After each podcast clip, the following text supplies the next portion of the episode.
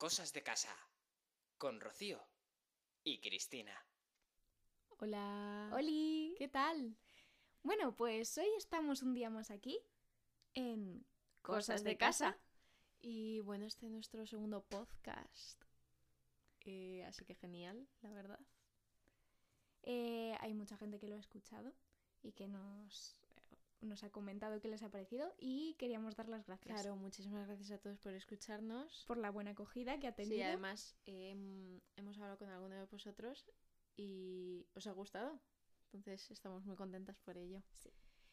Y bueno, antes que nada, eh, queremos dar las gracias a Manuel por hacer nuestra intro en cada podcast y también a Jorge porque en este podcast va a introducir su, su música.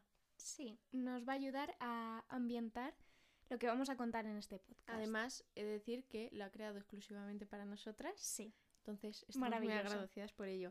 Y además, dentro de poco también tendremos una sorpresa por el podcast, también relacionada con él. Así que bueno, muchas gracias aquí. Gracias, Jorge.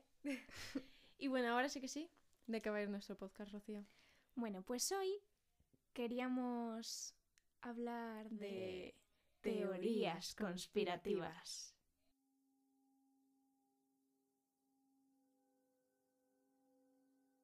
En primer lugar, vamos a hablar de una teoría conspirativa que dice que Michael Jackson y Bruno Mars son padre e hijo.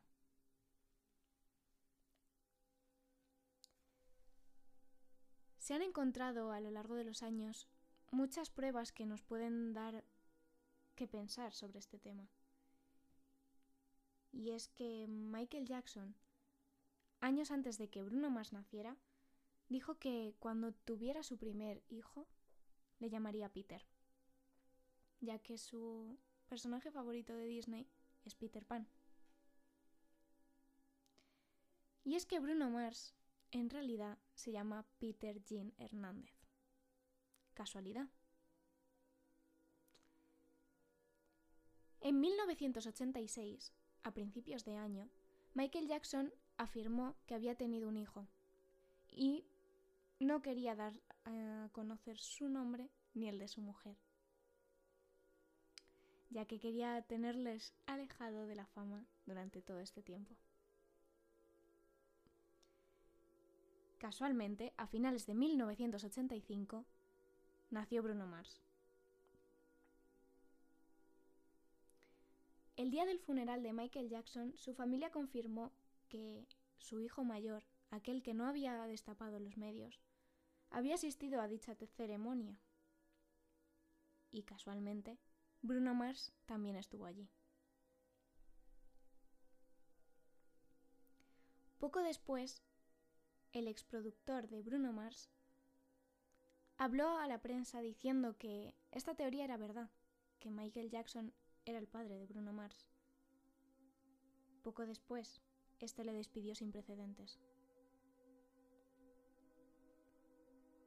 Hay también fotos que pueden darnos a entender de que son familia. Y es que Michael Jackson, de joven, tenía muchos rasgos parecidos a los que Bruno tiene. Además de que mucha de la música que él hace es del mismo estilo. ¡Wow! Vamos con la segunda teoría. Y se llama así. Paul está muerto. Voy a hablar sobre los Beatles y la teoría de que Paul McCartney murió mucho antes de lo que murieron los otros Beatles. Resulta que la teoría dice que Paul McCartney sufrió un accidente de coche en 1969. ¿Por qué se sabe? Porque en la radio de Michigan un hombre llamó y dijo con cierto silencio la siguiente frase. Paul está muerto. Es decir, Paul is dead. Esto conmovió a muchas personas porque no entendieron el porqué de este mensaje. Y entonces todo el mundo empezó a investigar. Se dice que Paul McCartney, como ya he dicho, murió en un accidente de coche y fue decapitado, por lo que no podría haber sobrevivido a ese accidente. Tras varios revuelos, los propios Beatles fueron a desmentir esta información, pero las personas no se creían lo que habían dicho. Se aseguró que este hombre sí que estaba vivo, pero no estaban en lo cierto. Entonces, según las teorías, dicen que organizaron un concurso de dobles de Paul McCartney y ganó un tal William Campbell para poder sustituir a este hombre. Hay varias fotos que se ven que desde ese año que murió al año siguiente Paul ha cambiado físicamente mucho. De hecho, dijeron que sí, que había sufrido un accidente de coche, pero que no había pasado nada, y por ello tenía esa cicatriz que tenía en el labio. Entonces la gente siguió investigando y cree que hay muchos simbolismos en la portada de Abbey Road, uno de sus más famosos discos.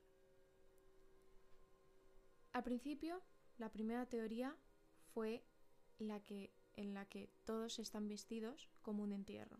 Es decir, que al principio John Lennon se encuentra vestido de blanco, simbolizando como si fuese un sacerdote. Luego le sigue George Harrington, que representaría al sepultero, quien va vestido de jeans, y Ringo Starr, el enterrador, porque va de negro. Además, Paul McCartney va descalzo, que representa la muerte. Y mm, al contrario, hay varias culturas que niegan que ir descalzo representa esta muerte. Pero bueno, también se puede ver que la mano derecha lleva un cigarro, lo que confunde a la gente, ya que Paul McCartney era zurdo. Además, se puede ver un, famoso escarabajo al fondo de la portada en la que su matrícula es LMW281F.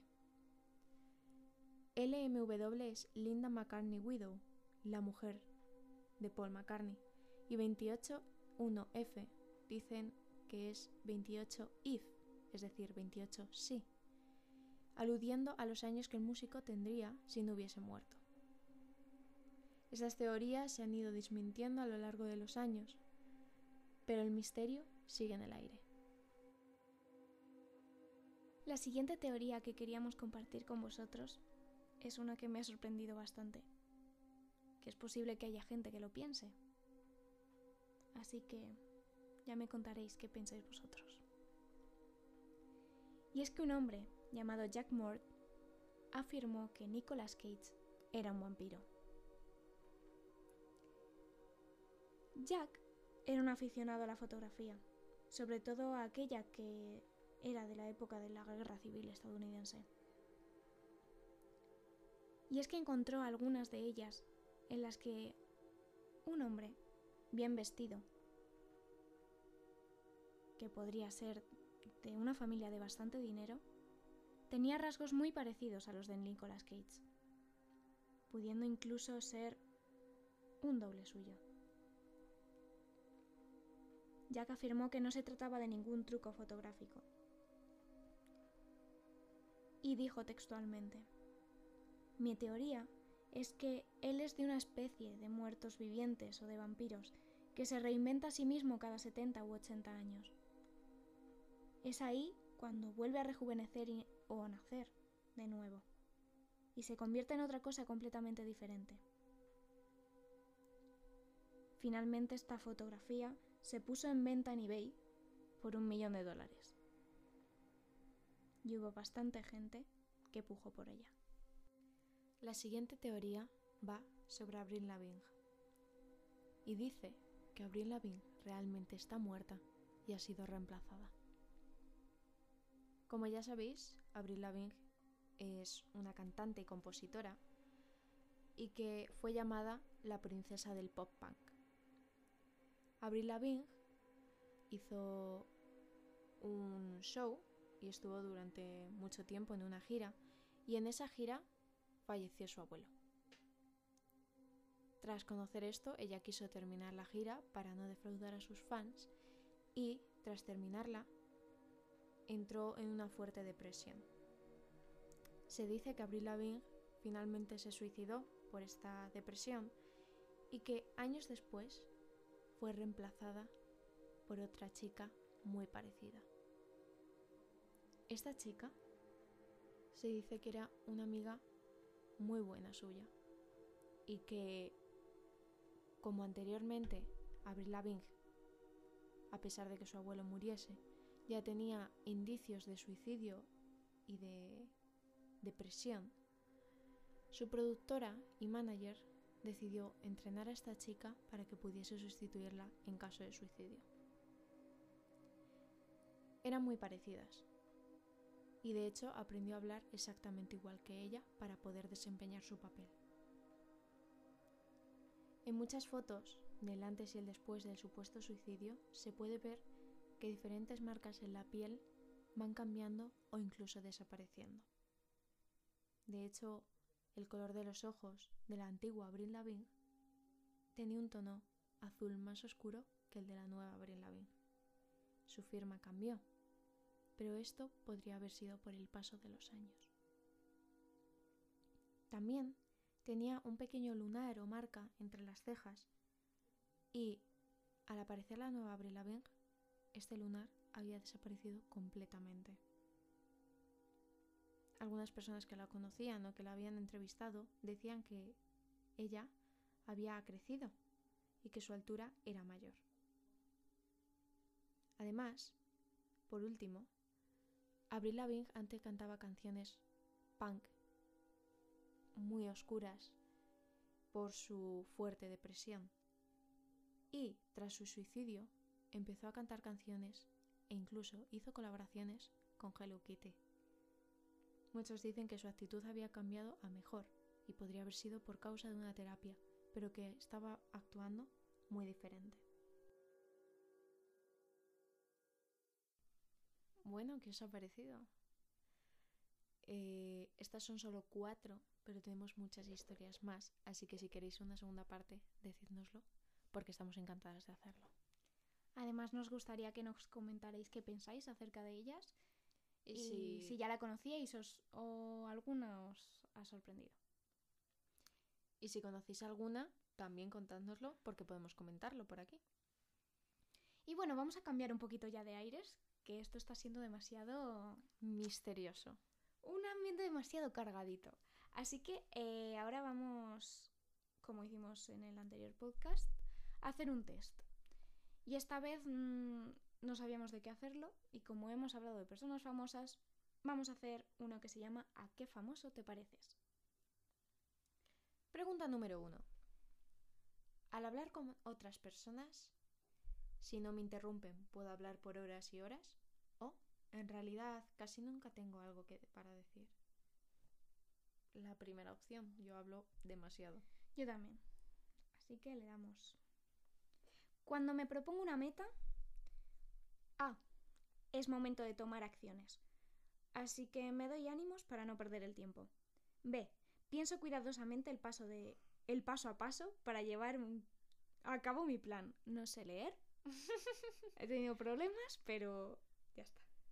Yo la opción A. Yo tomo hago acciones rápido para no perder el tiempo. Mm, y yo no, yo al revés, yo me lo pienso mucho, así que adelante. Cuando conozco personas nuevas, no tengo problema. Amo conocer gente nueva. Uf, es agotador andar con desconocidos. Yo la Mm, opción A. A mí me gusta Sí, mucho. con- a mí no me importa también. Cuando tengo que tomar una decisión, A.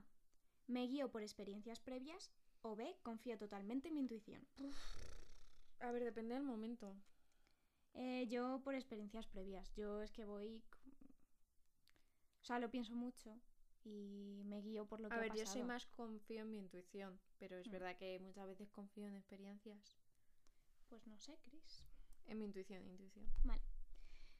Cuando le explico una dirección a alguien, lo suelo dibujar un mapa con todo detalle. No logro, No logro explicar nada concreto. A ver, vamos a tomar el hecho de que eh, las dos somos un poco disléxicas. Sí, eso es verdad. Entonces, o sea, siempre- no disléxicas, no somos disléxicas. Lo que pasa que nos cuesta, eh, no sé, no lo aprendimos bien desde pequeñas. O yo que no, sé el qué. caso es que yo de pequeña lo sabía. Ah, yo no. Yo sí. Yo nunca lo supe bien. Eh, la derecha y la izquierda las confundimos Horrible. muchísimo. De hecho, eh, las últimas veces que he tenido que guiar a la gente, al revés todo. Todo, todo, todo. Fatal, fatal. Fatal. A ver, yo últimamente estoy mejorando, ¿eh? He de decir, pero porque estoy trabajando en ello.